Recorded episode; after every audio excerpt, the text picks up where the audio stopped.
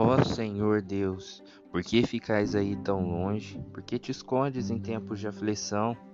Diz o salmista Davi no capítulo 10. Salva-nos, ó Deus, pois já não há mais pessoas de confiança, e os que são fiéis a ti desapareceram da terra. Diz o salmista Davi no capítulo 12. Ó Senhor Deus, como eu te amo, tu és a minha força, o Senhor é a minha vida, a minha fortaleza, o meu libertador. Diz o mesmo salmista no capítulo 18.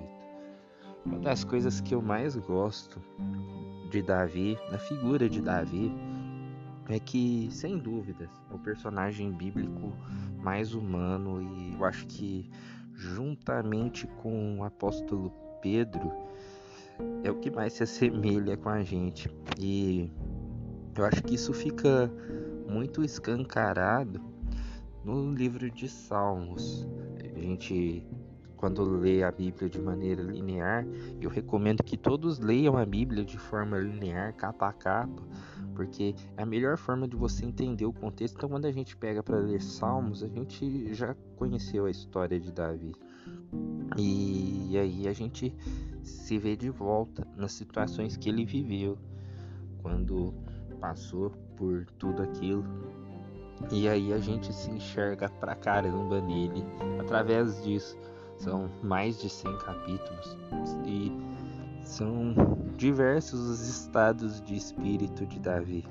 E por que que eu acho que isso é muito humano? Porque em alguns salmos ele começa murmurando, ele começa totalmente desesperado, e outros ele já começa com louvores ao Senhor. E quantas vezes a gente não se encontra assim dessa forma? A gente já acorda alto astral, né? Uhul, vamos lá, vamos para cima. E quando a gente termina o dia, a gente tá simplesmente Davi no Salmo 10. Senhor, por que se escondes na minha aflição? Como isso não acontece? Principalmente na segunda-feira. Na verdade, na segunda-feira a gente já acorda, Senhor, por que te escondes na minha aflição? E a sexta-feira, geralmente, a gente tá ali, o Senhor é minha força, minha rocha. Mas, enfim, é bem isso. Né? Essa bipolaridade de Davi não é uma coisa restrita ao salmista Davi, mas de todos nós. E se o cara que era segundo o coração de Deus era assim, quem somos nós para dizer que somos melhores ou que somos diferentes disso, né?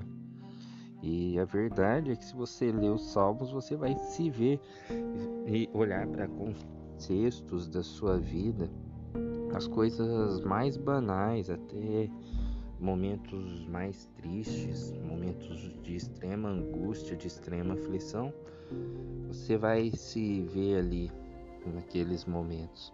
E os salmos eram esses os momentos de Davi, desde quando ele era um pastor de ovelhas que iria salvar as ovelhas no aprisco, que enfrentava ursos e leões, até as grandes lutas e batalhas que ele travou.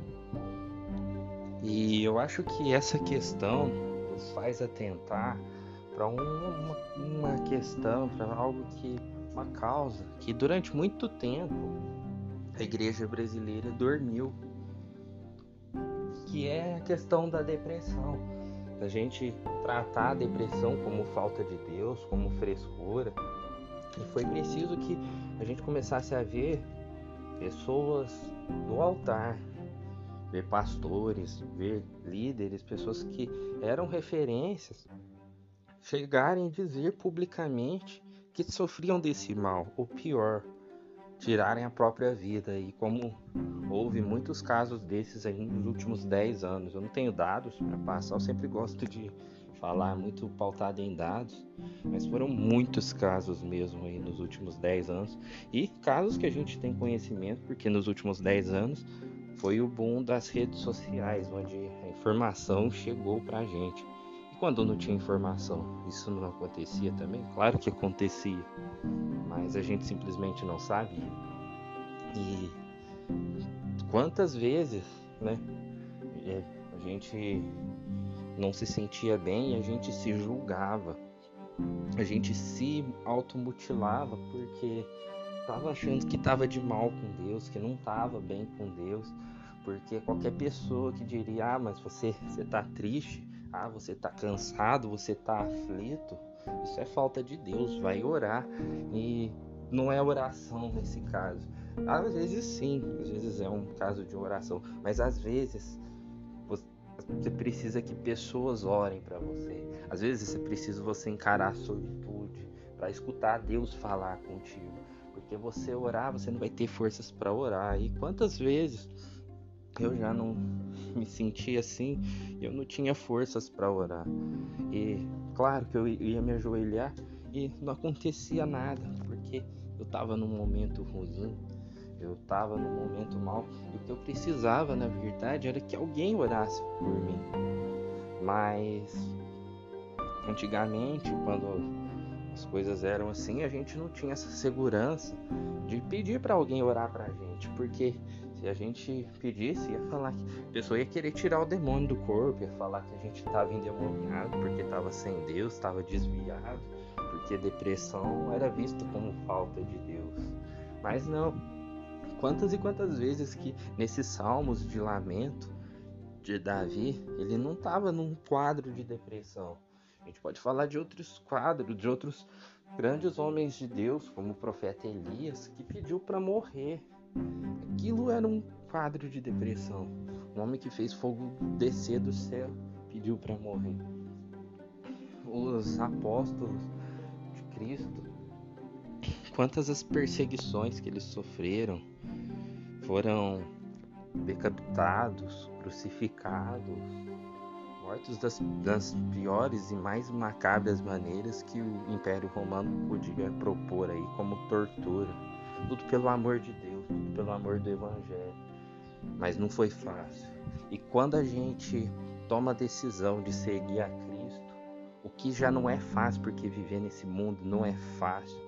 Só que o mundo, ele tem muitos remédios, entre aspas, assim podemos dizer, coisas que vão vão driblar, que vão fazer achar que não existe isso.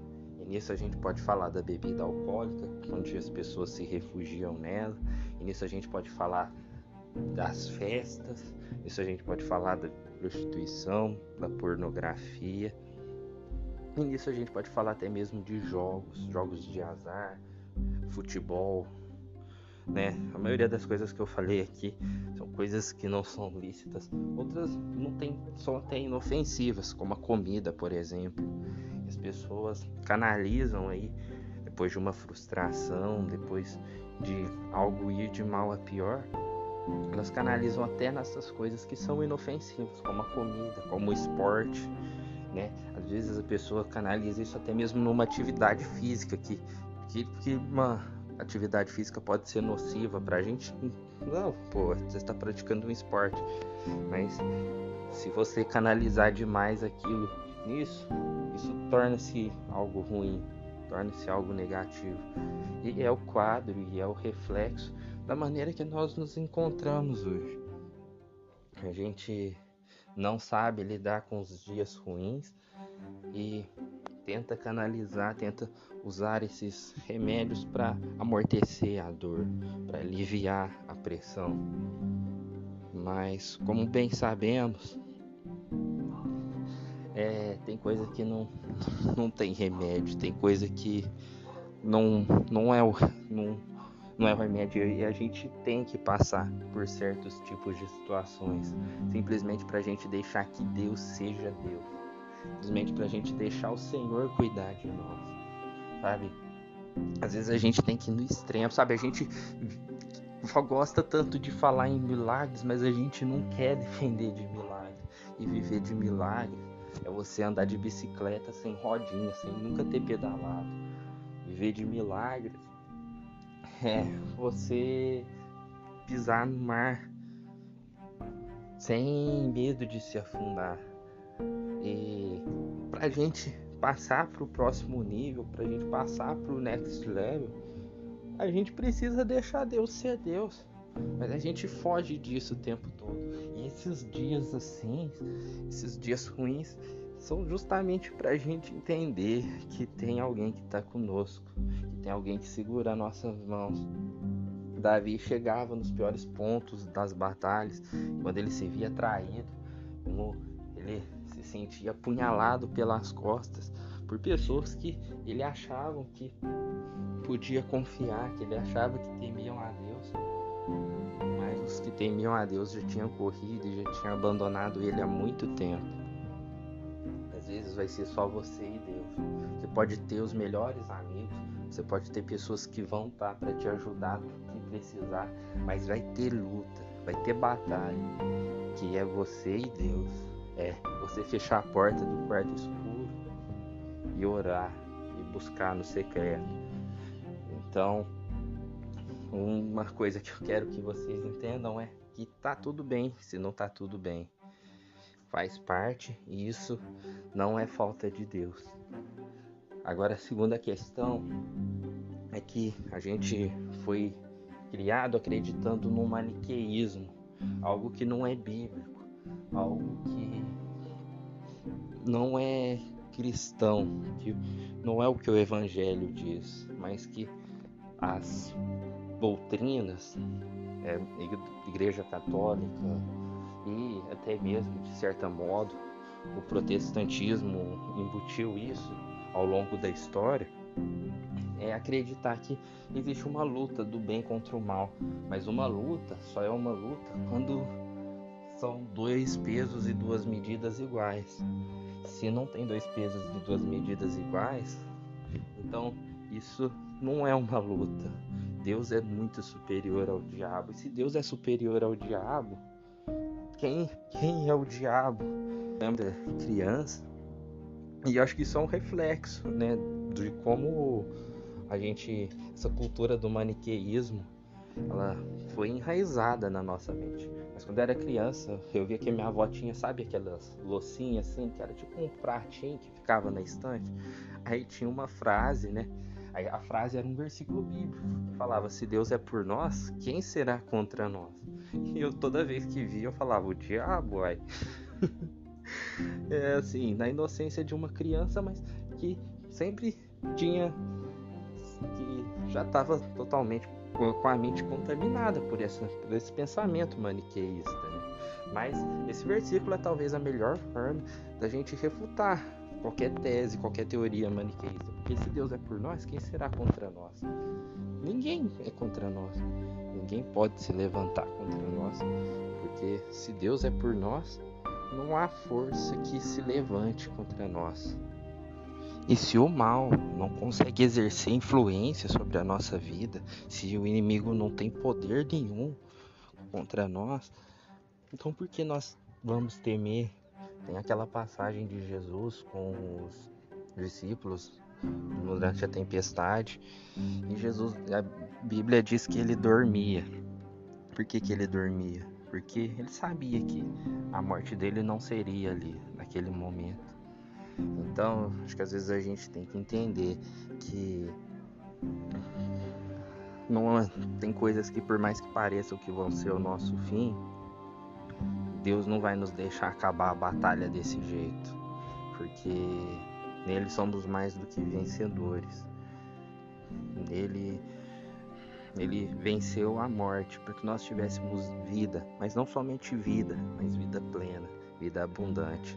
Às vezes há momentos que nós vamos nos sentir abatidos, mas para que ele manifeste a glória e o poder dele.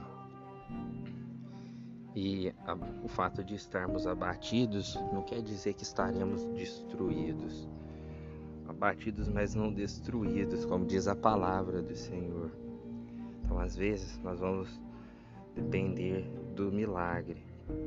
Às vezes, nós, tudo que nós precisamos é depender do cuidado dele. Mas isso não é o fim. E eu quero que você entenda isso. Que por mais que às vezes as coisas pareçam que estão chegando ao fim, abatimento não é sinal de derrota. Abatimento pode ser um cansaço, pode ser uma uma canseira, uma de uma luta muito árdua, mas não é o fim. O Rock Balboa, nos filmes dele, no segundo round ele já ficava com a cara toda arrebentada, mas no final a gente sabia que ele ganhava. A gente já venceu essa luta, porque simplesmente não tem luta do bem contra o mal. A luta acabou quando Jesus gritou: Está consumado. Então lembre-se disso. Lembre-se que Jesus já morreu para você, para te dar não somente vida, mas vida abundante. E talvez seu abatimento seja só para você aprender um pouco mais com Deus no que Ele pode fazer. Porque se você quer viver de milagres, você tem que ter coragem o suficiente de colocar os seus pés no alto mar para andar sobre as águas.